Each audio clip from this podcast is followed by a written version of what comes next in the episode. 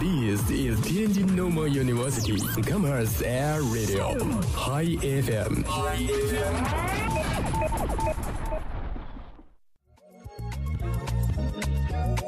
不想看报纸，没有电视看各种新闻节目，没时间找新闻信息。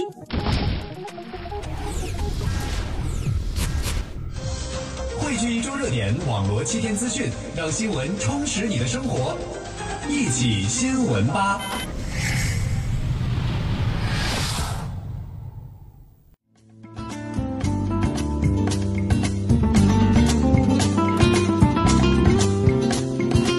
Hello，大家好，这里是每周三傍晚与您准时相约的《一起新闻吧》，我是国栋。我是马蓉，看今天已经是十二月二十三号了，嗯又又到了一个月底又到月底了，我这唉钱包又瘪了。啊，钱包又瘪了，是发生了什么样的情况？哎，说实话，其实最近这个经济压力是真挺大的。国栋，你知道吗？首先是月底了，相信大家都是这个钱包快瘪了。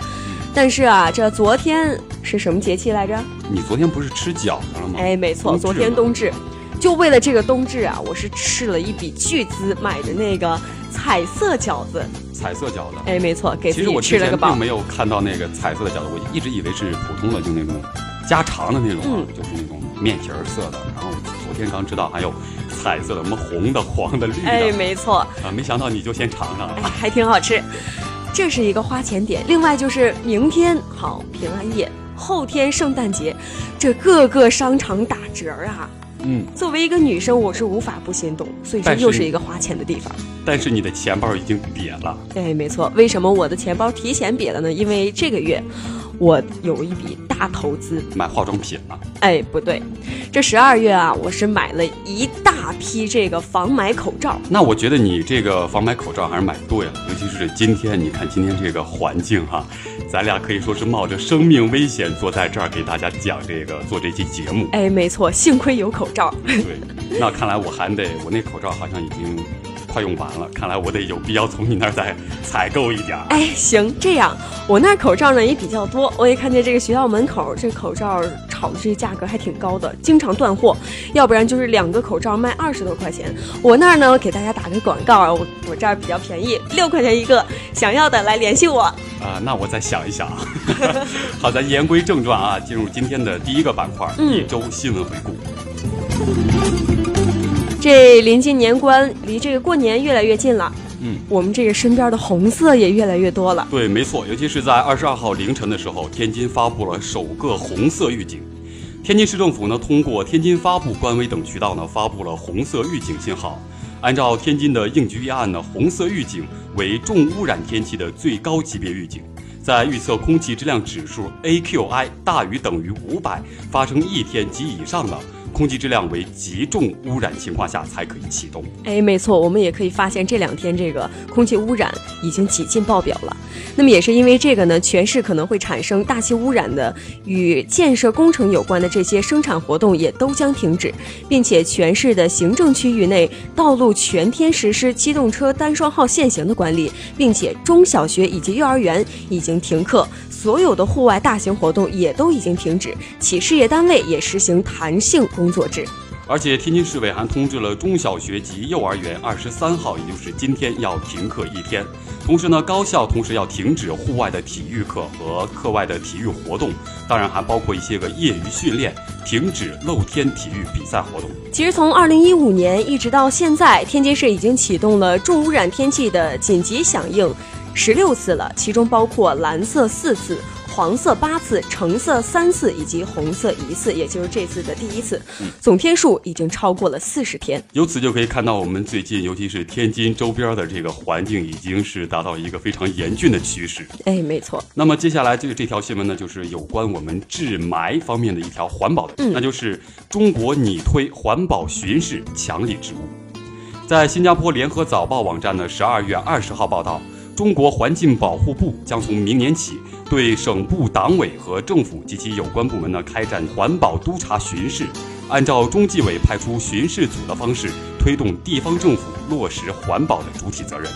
那么根据报道呢，我们也了解到，开展环保督查巡视是中国的“十三五”规划有关加大治理环境力度的举措之一。环保局的副局长吴晓清十九号在第十七届北大光华新年论坛上也透露了这些消息，但是呢，至今还没有提供这个更多的详情。其实目前呢，中国就刚才所说的这个面临的严峻的一个环境的趋势。嗯，那么吴晓庆也说到，生态环境质量改善的速度、幅度与公众预期仍存在很大的一个差距。其实为此呢，吴晓庆还认为，改善生态环境质量的要求要比以往任何时候都要迫切，而要在“十三五”时期实现环境的改善，需要付出艰辛的努力。哎，没错，他也说，具体措施包括逐步建立地方领导干部关于自然资源资产的离任审计制度，还有呢，就是对造成生态环境损害的企业，一定要探索建立赔偿制度。在生态环境保护中，对于党政领导和工作人员实施最严格的终身责任追究制度，并且呢，建立全国统一的实时在线环境监控系统，实现各级各类监测数据协同的互联共享。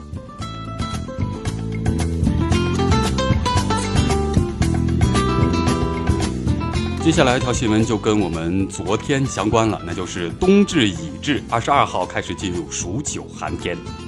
据新华社报道呢，十二月二十二号呢是农历二十四节气中的冬至，北半球呢将迎来一年中白昼最短的一天。自冬至开始呢，我国开始进入数九寒天，即人们常说的禁酒。而且专家还提示说，此时节呢，农业生产应该注意防御霜冻，公众要需要注意防寒保暖。哎，民间有这个吃了冬至饭一天长一线的说法。冬至以后呢，白昼的时间日渐增长，但是在短期内气温仍会继续下降。我国大部分地区一月份是最冷的一个月份，所以呢，民间也有冬至不过也就不冷之说。气象资料显示，每年冬至之后都会有强大的冷空气和寒潮出现，造成骤然降温。那么，中央气象台天气预报也显示了，从今天，也就是二十三号开始，一股新的冷空气将影响我国部分地区。所以，在这里要提醒大家，出门之前关注天气预报，注意增加衣裳。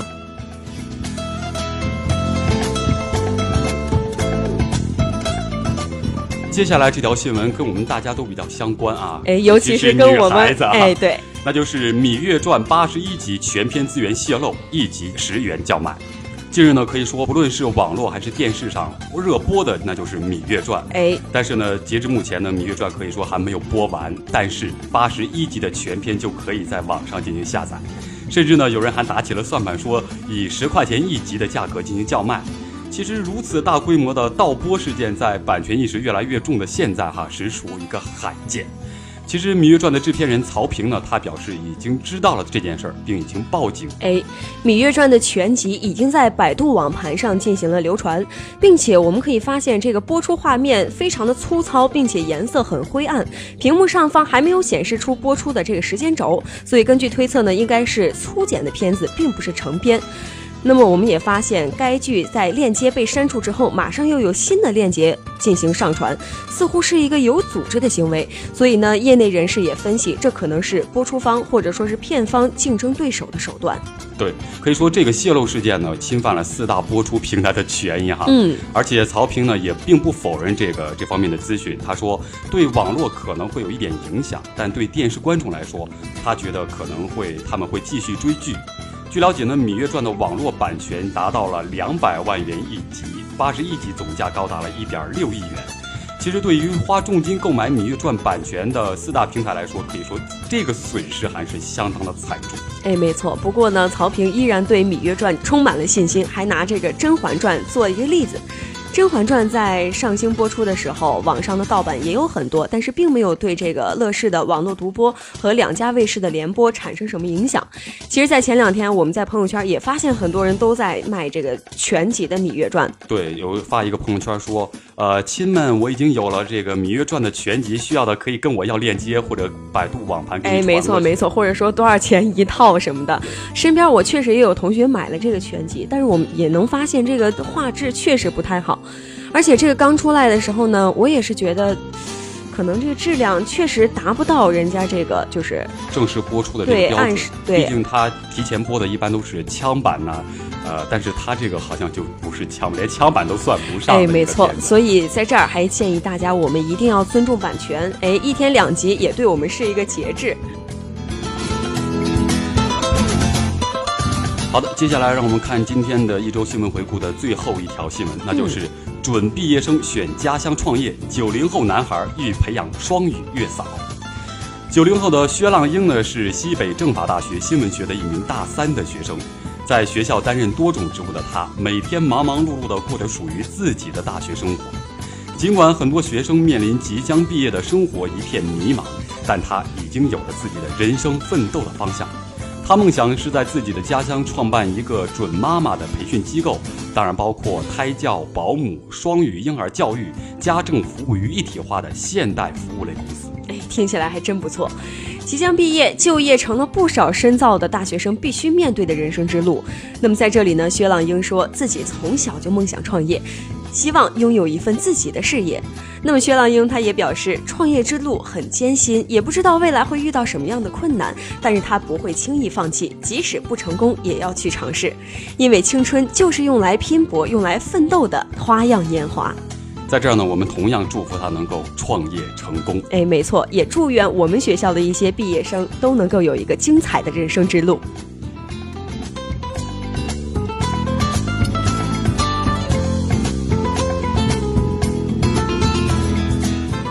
好了，接下来进入我们的今天的第二个板块——热点高速路。精心挑选新闻重点，快速掌握社会信息，热点高速路。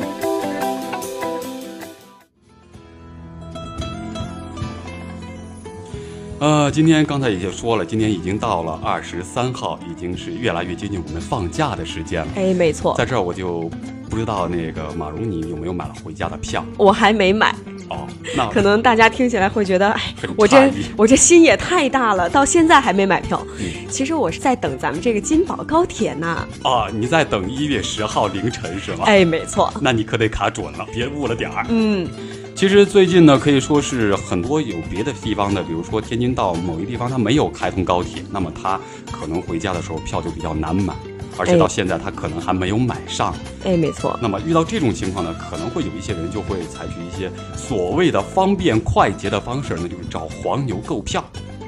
黄牛购票其实对于我们来说已经是生活中常见的不能再常见的一一种群体了。但是今年啊，这个黄牛购票有点不同了，人家黄牛党入驻了 QQ 群，说是能够代买火车票，但是实际上是骗钱。对，可以说近日呢，身在广州的张先生想购买一张春节回南昌的火车票，嗯，就遭遇了这个一票难求的困境啊。其实着急回家的张先生，于是就在这个网络寻找这个黄牛代购火车票，其实没想到遇到了骗子，被一张网页订票的截图骗走了五百多块钱。哎，其实像张先生这样遭遇黄牛代购诈骗的市民已经不在少数了。今年以来，在这个铁路部门的多项举措之下，传统的黄牛倒票啊、囤票啊这些招数已经失效了，而取而代之的就是打着刷票代购的旗号的新型黄牛。在这儿，我们还真不得不说，道高一尺，魔高一丈。只不过这次的这个魔，他们号称要收取一定的辛苦费，就能够帮人抢到预售票或者说是捡漏票，但是实际上是骗人的。对，其实像这种网络购买火车票，其实靠谱吗？其实一二三零六的客服人员呢，已经早就跟大家提醒过了。嗯说呢，旅客呢应该直接登录幺二三零六网站，或者使用幺二三零六手机客户端进行购票，不要轻易将个人信息呢提供给第三方。网络代购的火车票其实多为虚假的票，有的在骗取代购费之后，还会利用骗来的身份证啊、电话号码等这个信息继续实施诈骗，甚至呢会将你的这个个人信息进行二次贩卖，那么就将你的个人信息进行了更深的一个泄露。哎，没错。最近呢，我们也在这个 QQ 上搜索过火车票这些关键词，发现有近百个火车票代购的交流群，并且多数 QQ 群在信息介绍中就直白的写着“专业火车票代购”或者“只代购不黄牛”，还有一种就是“代购车票拒绝骗子入群”这些信息。很多 QQ 群在介绍中甚至用数字隐晦地标注出了代购火车票的辛苦费。其实有人呢就以这个急着买票为由啊，就加入到了你刚才所说的这个什么呃 QQ 群购票群哈。哎，一名管理人员呢就迅速把这个人呢就加为了好友，并且开始私聊，并发来了一个什么火车抢购票订单的一个网页。而且网页呢也不仅要求填写旅行的目的地、车次的信息，还要填写身份证号。姓名、手机号，甚至还包含了 QQ 号和微信号等全部的个人的信息。哎，可以说这个信息还是相当的全哈。对，各种信息都要。挺正规的。其实，在这个页面的底部显著位置还有这些字样，这个就写着。我们的票是跟车站内部人员合作非法操作出的票，网上是查不到的，但在车站窗口可以取，并且这个 QQ 群的管理员会告诉这个就是加入 QQ 群的这些人们，他们的系统二十四小时随时抢票，并且成功率是百分之百。其实我们都知道，这幺二三零六官方的网上抢票的时间是早上七点到晚上十一点。对对，哎，十一点。嗯，那他这个说二十四小时随时抢票，并且成功率是百分之百。哎，他这个系统二十四小时已经完全超越了这个幺二三零六官方的这个系统的运营时间。哎，没错，这不就是漏洞吗？还有一件就那就是不论什么事儿，成功率能写到达到百分之百的，大家一定要小心了。哎，没错。其实就有的这个乘客呢就比较聪明，就像这个黄牛就提供了一个虚假的一个姓名啊、身份证号啊一些个他所要的一切信息。没想到呢，几分钟之后，对方就发来了一个截图，并告知那个票已订到啊。所提供的截图中呢，已经显示正是这个聪明人提供的这个假姓名和假身份证号。哎，没错。那么我们这个热心的网友后续也去火车站进行查询，其实根本没有。所以在这里呢，我们还是建议广大市民还有我们的同学们不要轻信忽悠，尽量从正规的渠道来购买火车票。说到这个购买火车票，其实前段时间一直炒的最热的，那就是这个验证码比较奇葩。哎，没错。其实这个方面呢，也可以说明这正是铁道部门出台了一个所谓的升级验证码双向验证的一个措施，但是。黄牛呢，在这个重重压力下，并没有销声匿迹，还是转入了一个悄然转型，做到了一个代刷票的生意。哎，没错，这些新型黄牛呢，都说要收取什么一定的辛苦费，就能够帮人抢上票。但是呢，有些黄牛在交易的时候，会以保障交易为借口，骗取用户的定金或者这个预付款。哎，一旦旅客进行了汇款，对方就立即的失踪了。不管你是汇了多少钱，只要他收到钱，他就跑了。对，其实有一些聪明人呢，他就除了发现黄牛以代购火车票的名义进行诈骗外，其实还出现一些什么的山寨的购票网站呐，或者是骗子行骗的惯用的平台呀，一些不法分子冒充一二三零六的官网或民航购票网站，在搜索引擎中占据了推广位置，或者以低廉的价吸引游客购票。一旦游客上钩完成支付，不但票没买成，钱还会不翼而飞。哎，没错，所以在这儿我们一定要提醒大家，就是上这个购票网站的时候，无论是官方的幺二三零六，还是其他我们常用的一些什么呃智行去哪儿这些我们常用对常用的这些渠道，一定要看好我们进的是不是它官方的这个网站。一般在它那个官网的后边都会有一个蓝色的小标记，哎，写的是官网，大家一定要注意这个小小的一个细节。哎，没错，并且除了这些之外，更恐怖的是。是很多所谓的抢票的 APP，其实暗藏着木马病毒。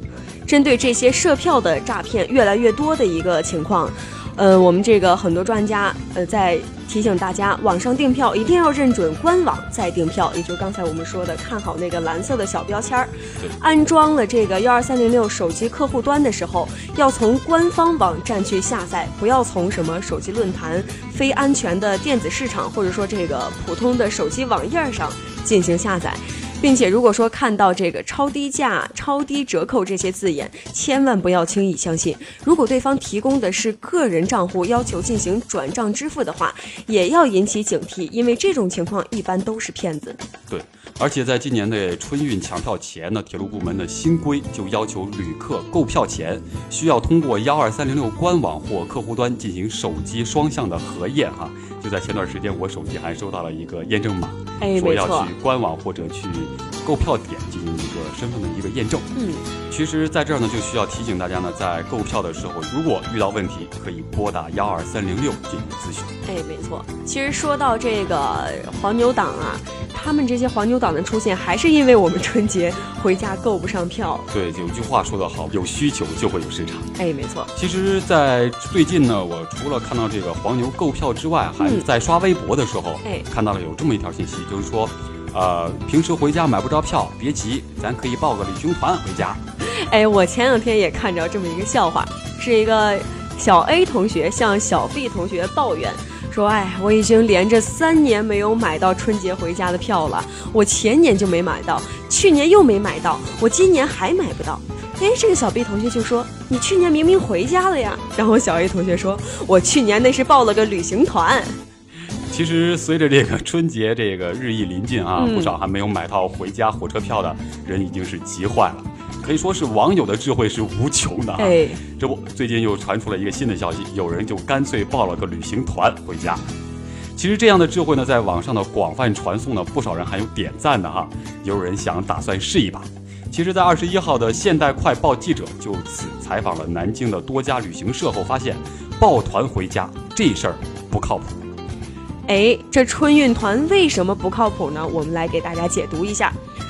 这个旅行社表示了不接受脱团的旅客，什么意思呢？就是说你要报我们旅行团出去旅游，你就必须跟着旅游，你不能人到对你不能人到了那儿你就跑了。我到哪儿你去哪儿，哎没错说中间你想回家。没错，具体是怎么说的呢？其实，呃，我之前看到微博上那个笑话，我真打算试一试。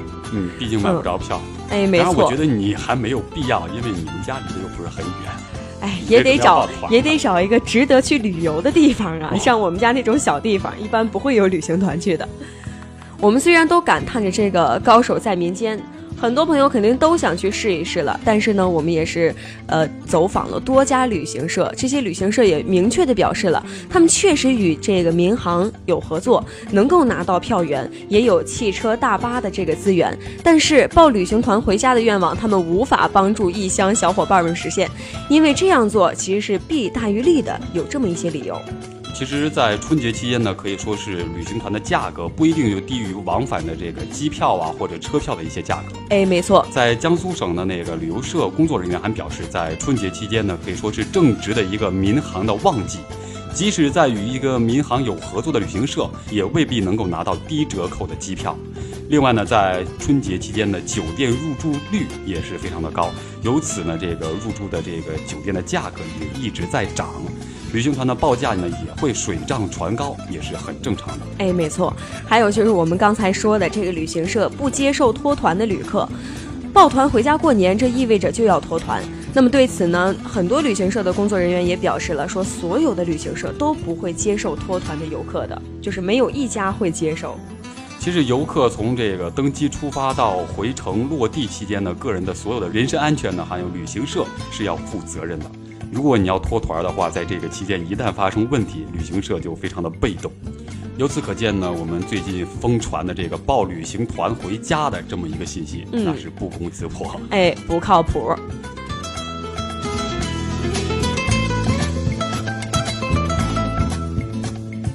时间到这儿呢，我们这一期的一起新闻吧又要和大家说再见了。那么在这儿呢，也祝愿大家明天的平安夜，后天的圣诞节能过得开心，玩的愉快。好了，我是国栋，我是马蓉，我们下期再见。拜拜。